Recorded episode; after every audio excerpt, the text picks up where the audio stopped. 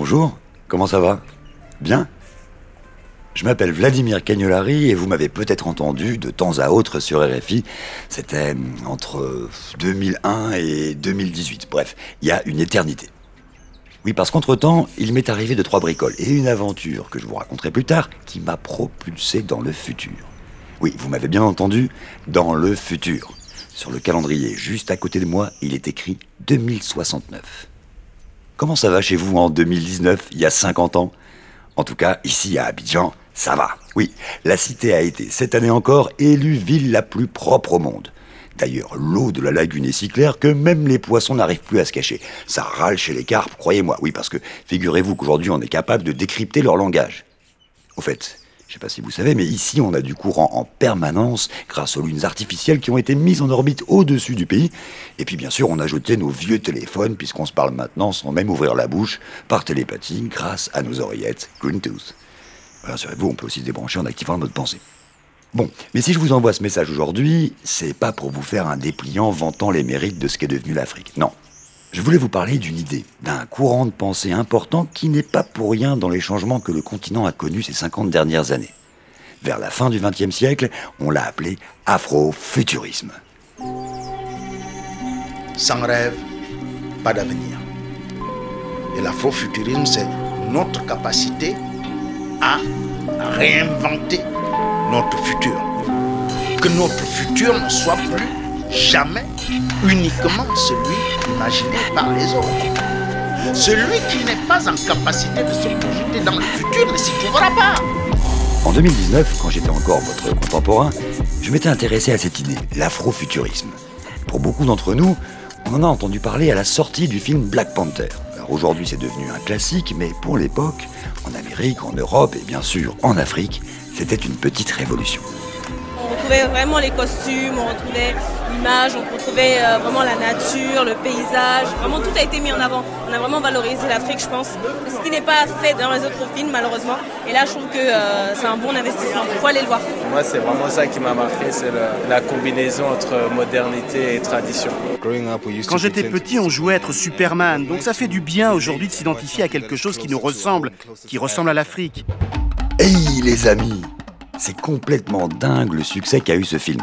Le personnage Black Panther existait depuis 1966 en bande dessinée, mais en 2018, c'était bien le premier film de super-héros tourné dans les studios d'Hollywood et dont des Noirs étaient les personnages principaux. Oui, oui, dans ces mêmes studios qui avaient passé à peu près un siècle à donner une image bien peu valorisante de tout ce qui venait d'Afrique. In all the magnificence of color by Technicolor. Et oui, en 2018, le film des studios Marvel rapportait près d'un milliard et demi de dollars et faisait un tabac en Afrique. Alors si je vous parle aujourd'hui de Black Panther, c'est que le film empruntait beaucoup d'éléments à ce courant baptisé afrofuturisme. À l'époque, j'en avais parlé avec des tontons, des tontons pour qui ce film résonnait comme une bonne nouvelle. Tiens, commençons par Bindan Gazolo, auteur et conteur camerounais, fanat de science-fiction et grand amoureux des cultures urbaines. Retour en 2019. Binda, on s'était parlé au téléphone et tu sortais de la projection de Black Panther, le film de Marvel, et t'étais, mais alors, enjaillé, enthousiaste, comme rarement je t'avais entendu l'être. Raconte-nous ce qui t'avait euh, marqué, ce qui t'avait plu à ce point dans ce film.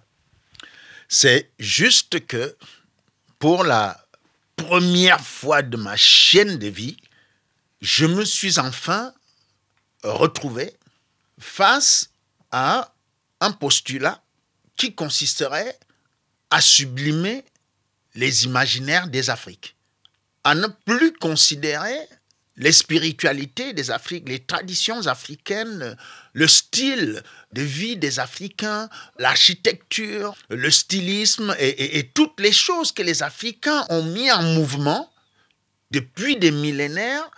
Enfin, dans un film, on voit toutes ces choses sublimées. D'Abidjan à Johannesburg en passant par Nairobi et Dakar, le héros noir de Black Panther attirait les foules et en particulier les jeunes. Dans le film, c'est T'Challa, suite à la mort de son père, qui monte sur le trône du Wakanda. un petit pays situé au cœur de l'Afrique, doué d'un développement technologique sans pareil grâce à l'utilisation d'un minerai qu'il est seul à posséder, le vibranium. Mais ça, seuls les Wakandais le savent, car le Wakanda pour le reste du monde demeure un pays pauvre et sous-développé. T'Challa, donc le nouveau roi, enfile le costume de Black Panther, fabriqué avec du vibranium maison qui augmente ses pouvoirs et le rend quasi invincible. Devant le film, un autre spectateur enthousiaste, Suleiman Bachir Diagne. En 2019, il était professeur de philosophie à l'université de Columbia à New York. Et c'est là-bas qu'il a vu Black Panther. Alors, je l'ai vu euh, deux fois. Alors pour ce qui est de la, toute première fois, j'étais très curieux de voir ce phénomène qui était un film des, studios Marvel, donc les, grands héros de bande dessinée d'abord, puis de, cinéma ensuite. Ce que ça pouvait donner, effectivement, quelque chose qui se passait en Afrique, avec euh, des langues africaines qui intervenaient, euh, ou alors de l'anglais euh, prononcé avec un accent qui était un accent africain. Alors ça donnait une vision de l'Afrique évidemment tout à fait euh, positive. On n'a pas l'habitude qu'au cinéma ou même dans la, malheureusement dans la presse aussi, quand on parle de l'Afrique en général, c'est qu'on se demande, mon Dieu, qu'est-ce qu'il y a encore? Et, là, c'était une vision euh, d'une Afrique assurée d'elle-même et d'une Afrique également engagée dans la technique. Et ça, ça ça cassait complètement un stéréotype qui voulait que l'Afrique soit le continent de l'imaginaire, des contes, de, l'émotion, mais absolument pas le continent de la maîtrise euh, technique. Et là, tout était construit dans ce royaume de Wakanda autour de la maîtrise euh, technique et de la supériorité technologique, plus le rôle joué par les femmes. Donc, euh, ce, ce, double stéréotype de l'Africain étrangers d'une certaine manière à la technique et des femmes étrangères également aux sciences et aux techniques, c'est ce double stéréotype qui était cassé par ce film Black Panther. Et ça, ça m'avait beaucoup euh, intéressé parce qu'effectivement, je crois que c'est une manière de capturer un moment qui est réel en Afrique. C'est pas simplement une sorte de compensation imaginaire, euh, si vous voulez, mais ça, ça, ça, me semble, ce film me semble capturer quelque chose qui est réel aujourd'hui en Afrique, qui fait que ce continent, effectivement, est en train de basculer. J'ai des trucs super à te montrer, grand frère. Là, ce sont les dispositifs COM pour la Corée. Ils ont une portée illimitée et ils sont équipés d'un système d'audiosurveillance autonome. Regarde ça. Une commande à distance en perles Kimoyo. Améliorée pour interfacer directement avec ma carte. Ah. Ce que vous me dites, monsieur Diagne, c'est que même si c'est une fiction, même si on est dans l'imaginaire, voire la mythologie, en fait, il y a des choses très précises qui sont conformes à un état actuel des choses, même s'il est en, encore en friche. Oui, absolument. ce, que, les prospectivistes appellent des germes de changement, les germes de changement aujourd'hui en Afrique sont très visibles. Il ne faut, pas, faut pas tomber dans l'excès inverse, évidemment, une espèce d'optimisme délirant. Mais je vous donne simplement un exemple très précis pour montrer en quoi ce film se raccorde quand même à des choses qui sont sur le terrain réel.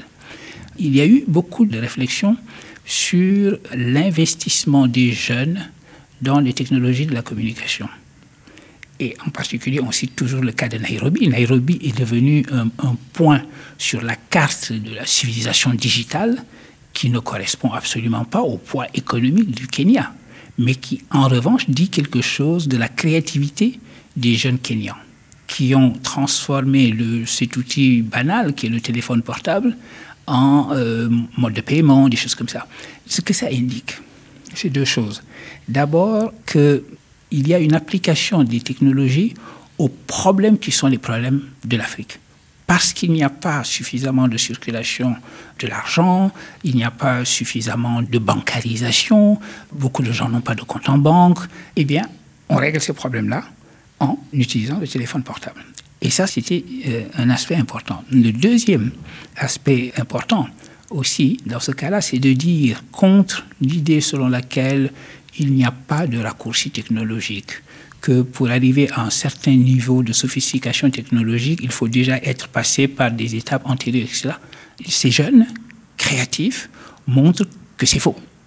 et qu'il euh, suffit de voir les problèmes que l'on a et de dire, bon, ben, on va mettre euh, sur ces problèmes-là, on va mettre ce qui est à notre disposition sur le plan technologique en adaptant ces technologies-là.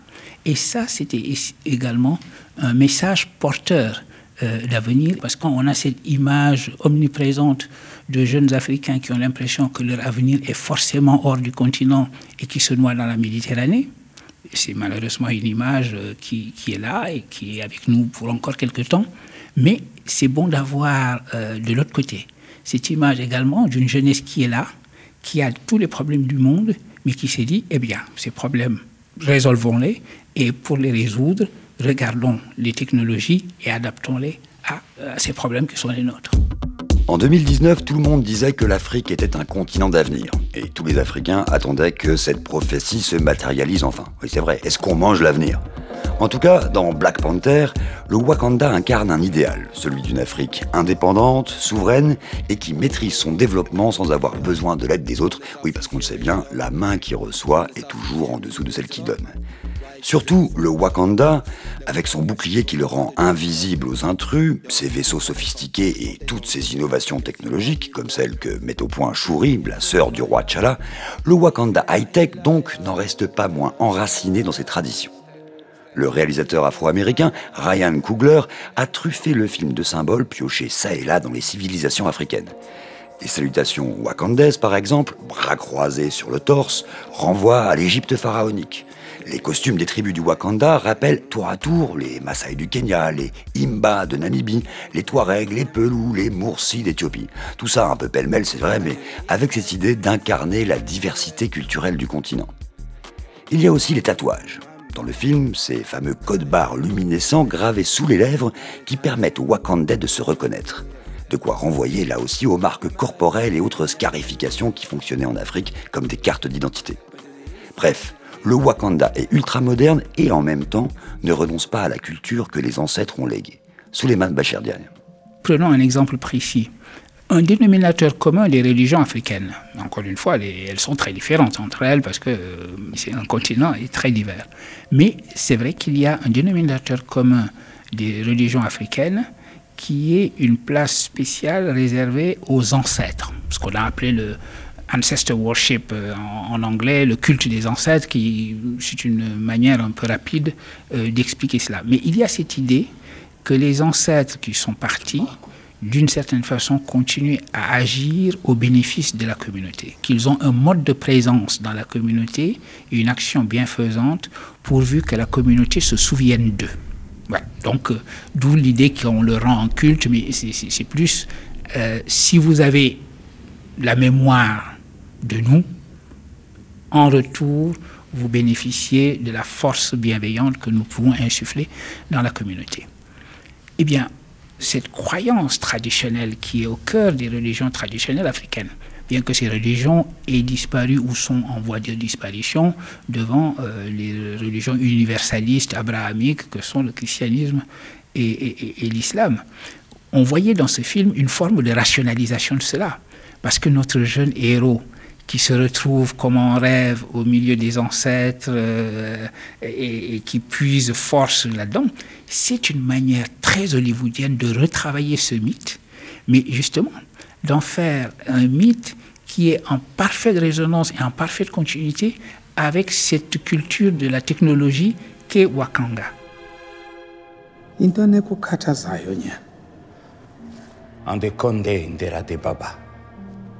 Ubomi bakho bonke. Buhlala uzilungiselela ukuba yikumkani ndikufundisa ndikuqeqesha. Uhleli apha ecaleni kwam. C'est une image de l'Afrique qui est présentée dans, dans Black Panther, puisque le Wakanda est situé là-bas sur le continent. Un pays dont il est difficile de définir les contours, qui emprunte à beaucoup de pays, beaucoup de cultures africaines, mais c'était aussi une vision futuriste de l'Afrique, mais américaine. Ah oui, ça c'est effectivement le Hollywood y est, Disney y est, les Marvel Studios y sont. C'est-à-dire que c'est la projection de la vision américaine de l'Afrique, à la fois américaine générale, mais également africaine-américaine. parce que euh, il faut bien se rendre compte que les Africains américains, comme on dit en américain, ou les Afro-américains, comme nous disons quand nous parlons français, portent eux-mêmes dans leur tête un certain imaginaire africain, une histoire et une carte de l'Afrique même qui n'est pas la carte réelle de l'Afrique. C'est-à-dire que l'Africain américain verra justement cette Afrique un petit peu idéalisée. Euh, L'Égypte ancienne d'abord, donc euh, il y aura une insistance sur le fait que l'Égypte ancienne est une civilisation africaine. Les ruines du Zimbabwe, l'empire du Mali dans ses côtés légendaires, le côté légendaire de Sundiata Keita. Voilà, c'est cette Afrique-là, on a l'impression que c'est une carte rétrécie autour de quelques grands points qui sont des points saillants et des points un peu brillants de l'histoire africaine. Évidemment, c'est cette image-là que le film euh, euh, reproduit également. Oui. C'est le résultat d'une histoire particulière aussi, euh, celle des Afro-Américains, mais aussi des peuples de la diaspora, parce qu'on les a privés de cette histoire, et pire, on, a souvent, et Hollywood y a bien contribué, insufflé cette idée que l'Afrique était un continent sauvage, au point de créer des complexes, ce qu'on trouve d'ailleurs aussi en Afrique avec le blanchissement de la peau et autres. Mais cette vision mythique, elle est un peu euh, en réaction à tout ce passé et ce passif. Oui, absolument. Et d'une certaine façon, un autre effet de de ce film, c'est de manifester précisément une forme de réappropriation par la diaspora de l'Afrique et de son africanité à elle, cette diaspora. Parce qu'effectivement, euh, le, côté le plus pervers du racisme et du colonialisme, ça avait été d'établir parmi les Africains eux-mêmes continentaux et euh, africains de la diaspora une espèce de hiérarchie qui faisait que quand on était de la diaspora, on estimait qu'on avait d'une certaine façon échappé à l'africanité. Mais ça montre en quoi les sociétés peuvent être malades des stéréotypes qui sont projetés sur elles. Et euh, la manière dont les Africains de la diaspora ne tenaient absolument pas à être des Africains. Euh, ne pas être confondus surtout avec les Africains, ça a été la maladie, euh, si vous voulez, de beaucoup. Et là, ce que ce film disait aussi de l'imaginaire qui s'est projeté maintenant sur le continent, c'était un désir d'Afrique euh, de la part des Africains de la diaspora. Et c'est pas un hasard si justement, euh, dans euh, les dernières années, le mot de African American s'est imposé. C'est aussi cette réappropriation-là. Absolument. Donc, euh, après avoir été appelé Negroes, puis Blacks, euh, trouver African American, c'était une manière effectivement de créer un trait d'union, sans jeu de mots, avec le continent et de réclamer son appartenance au, continent africain. Ah oui, c'est sûr, Black Panther utilise des références et des thèmes qui renvoient à l'histoire des Noirs américains et à leur lutte d'émancipation. Arrachés à l'Afrique, coupés de leurs racines, citoyens de seconde zone, voire pas citoyens du tout pendant la ségrégation aux États-Unis, ils ont été fouillés dans l'histoire, dans les mythes, dans tout ce qu'ils pouvaient trouver sur les civilisations africaines pour y puiser des éléments qu'ils se sont appropriés. Une manière de se reconstruire eux-mêmes pour pouvoir bâtir un futur. L'afrofuturisme dérive de cette recherche, s'interroger sur son identité liée à l'Afrique et s'imaginer un futur différent de celui que laisse entrevoir le présent plutôt sombre. Afrofuturisme, le mot même date du début des années 90 et provient d'un critique américain, blanc, Mark Derry, qui a compris en tout cas que cette quête concernait nombre d'artistes afro-américains au point de devenir une tendance, un courant. Mais alors, on peut se demander en quoi cet afrofuturisme concerne les Africains qui, eux, vivent sur le continent, qui n'ont pas été forcés à traverser l'Atlantique et qui sont a priori restés plus proches de leur culture. En gros, si l'afrofuturisme est né dans les diasporas en quête de racines africaines, est-ce qu'il a un sens en Afrique? La parole est au vieux lion Bindang Gazolo. Un jour, anecdote. Je fais une communication, on me commande une communication à l'école des arts dramatiques à Abidjan. J'ai les étudiants devant, euh, moi, hein, et euh, j'introduis en disant, quand nous étudions les arts dramatiques, nous étudions le théâtre classique. C'est une bonne chose. Maintenant, que savez-vous de nos classiques à nous? Silence. Donc je les stimule un peu. Je dis, ok, ben, on va apprendre à tour de rôle. Prenons par exemple le conte. Le premier à tour de rôle. Que savez-vous du conte? Je dis, moi je suis né à Abidjan. Moi, mes parents ne m'ont pas dit de conte. Donc, moi, je ne connais pas euh, les contes africains. Au suivant. Moi, j'ai découvert les, contes à, travers les fables de La Fontaine. Il dit, ah, vous au moins, au troisième de ces messieurs. Oui, moi, ma grand-mère me disait des contes quand j'étais enfant euh, au village. Je dis, ah, génial, vous en avez gardé en, mémoire? Non. Pourquoi? Ça ne sert à rien. Il y a un motivé qui, qui on le doit mettre, maître. Euh, oui, maître, est-ce que vous ne trouvez pas que les contes africains, euh, euh, c'est obsolète? Vous avez parlé gros français, obsolète, n'est-ce pas? Ainsi donc, à période historique égale, le théâtre classique que vous étudiez à l'école d'art dramatique, à Abidjan, n'est pas obsolète. Ce qui est obsolète, c'est ce qui vient de tes ancêtres. Vous voyez comment on est mal barré? Ce n'est pas possible d'aller enrichir les autres en, allant leur ressasser leurs propres histoires qu'ils connaissent mieux que nous. Il faut que nous venions avec notre part. Donc voilà, je ne parle pas là d'afro-descendants euh, américains, qu'on va dire qu'ils ont été aliénés, détachés, dépossédés d'eux-mêmes. Je parle là d'urbains africains. Ils sont aussi déconnectés que n'importe quel autre jeune africain sur la planète.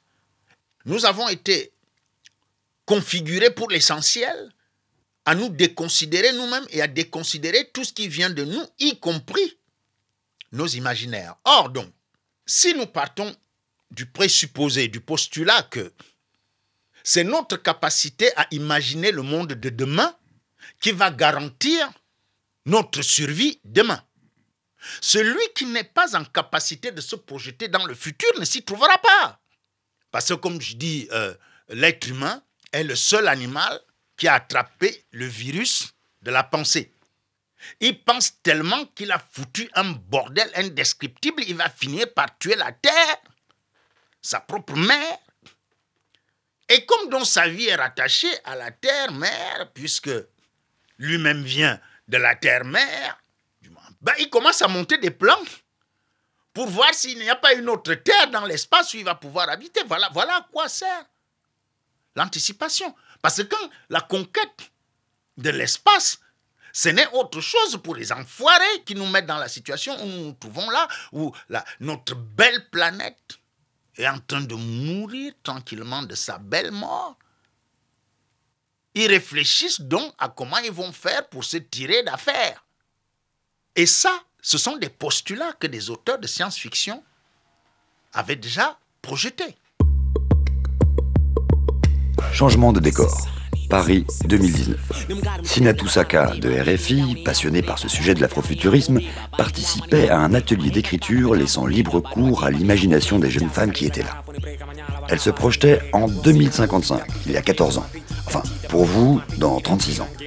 Et pour ouvrir la séance, Mawena Yewesi, qui a fondé un collectif d'artistes, d'auteurs et d'autrices baptisé Blacks to the Future. Un collectif qui œuvre, je cite, j'ai lu ça quelque part, à une vision alternative, durable et décomplexée du monde et ses dimensions afro-connexes. Hmm, ça sonne compliqué comme ça, mais elle nous l'expliquera dans un prochain épisode. Mais là, puisqu'on parle de Black Panther, elle avait bien sûr son point de vue. Et autant vous le dire, elle n'a pas du tout aimé. Black Panthers utilise une esthétique afrofuturiste qui pour moi est somme toute euh, minime.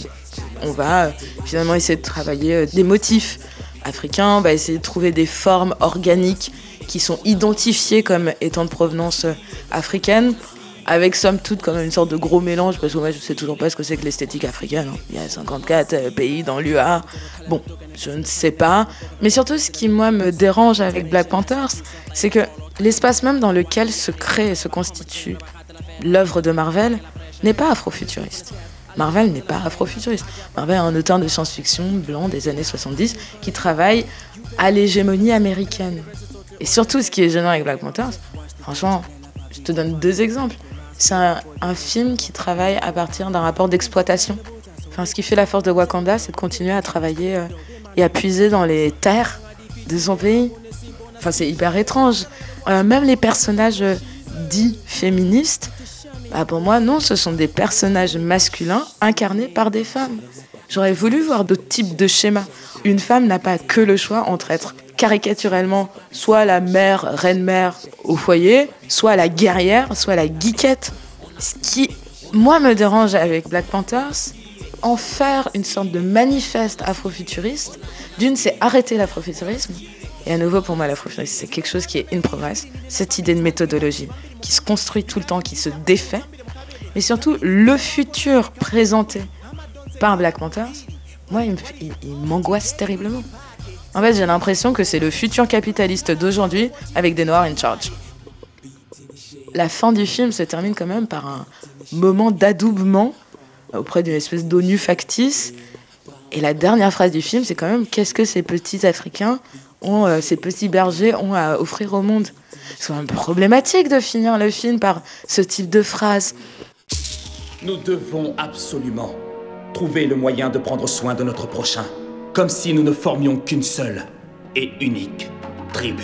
Sauf votre respect, pour qu'est-ce qu'une nation d'éleveurs pourrait bien offrir au reste du monde?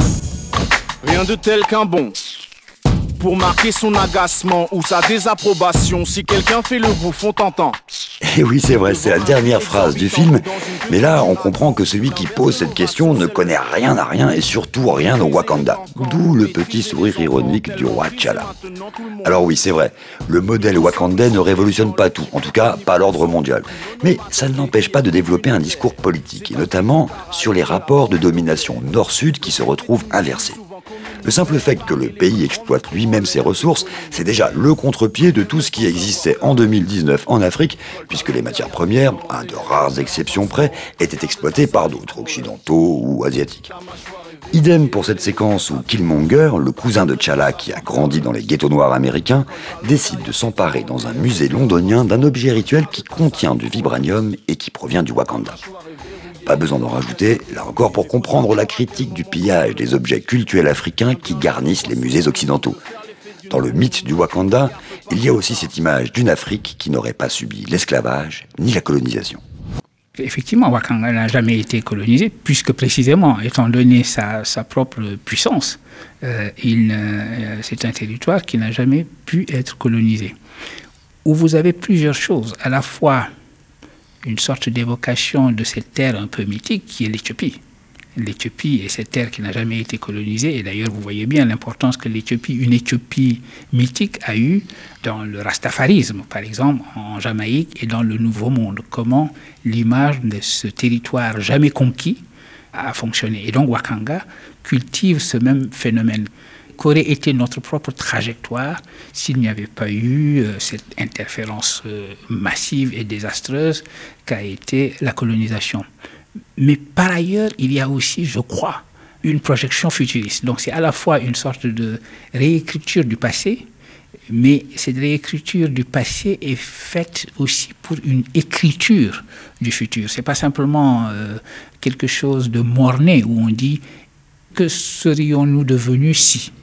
C'est aussi une manière de dire quel avenir choisissons-nous aujourd'hui pour nous.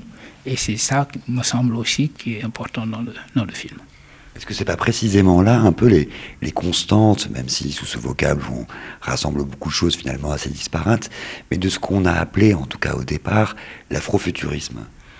Voilà, je crois que c'est un film qui donne corps euh, et vous avez raison de dire que ce qu'on a appelé l'afrofuturisme, c'est très disparate, parce qu'on se demande quoi mettre euh, là-dedans, parce qu'on peut, on peut tout mettre finalement. Euh, l'excellent roman de mon ami Abdurrahman Waberi, imaginant les États-Unis d'Afrique, l'Afrique devenue un pays très puissant, etc., c'est de l'afrofuturisme de ce point de vue-là. Et je crois que ce film aura eu le mérite de donner corps à l'afrofuturisme. Désormais, je crois, quand on va utiliser ce concept, quand on va en parler, les, images de ces films s'imposeront et canaliseront en quelque sorte ce que l'on essaye de dire de manière un peu sérieuse en considérant l'afrofuturisme. Cette manière que l'Afrique d'aujourd'hui a de se projeter dans un avenir, dans son avenir, une manière de dire que l'avenir, c'est ce qu'elle va faire. Et évidemment, il faut laisser galoper l'imagination. C'est le, principe non seulement du futurisme, c'est également le principe de la prospective. D'ailleurs, une bonne prospective, c'est pas simplement prolonger mathématiquement des tendances aujourd'hui, c'est également à un moment donné dire rêvons un peu.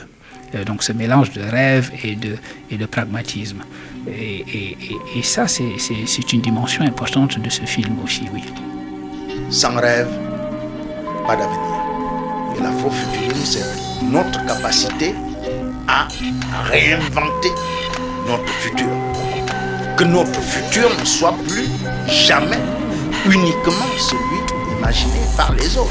Et c'est ça que Black Panther nous démontre. Réveillez-vous. Vous avez des choses à nous raconter. Racontez-vous. Voilà, depuis ces propos tenus en 2019, les choses ont changé. Ça, je vous en reparlerai parce que là, maintenant, il faut que j'y aille, oui. J'ai rendez-vous dans 15 secondes dans un Space Maquis, un endroit où l'on cause, on danse, on mange et on boit en apesanteur. Alors c'est sûr, on va parler des élections qui viennent. D'ailleurs, les choses ont évolué. Si vous savez, depuis 2030, plus personne ne peut rester au pouvoir plus de deux mandats. On a inventé un bracelet électronique mis sur le poignet du président et qui l'empêche au dernier jour de son mandat, enfin dès qu'il a fini quoi, de s'approcher même de la présidence. Eh ouais, fallait y penser. Bon, je dois filer. Je coupe la transmission.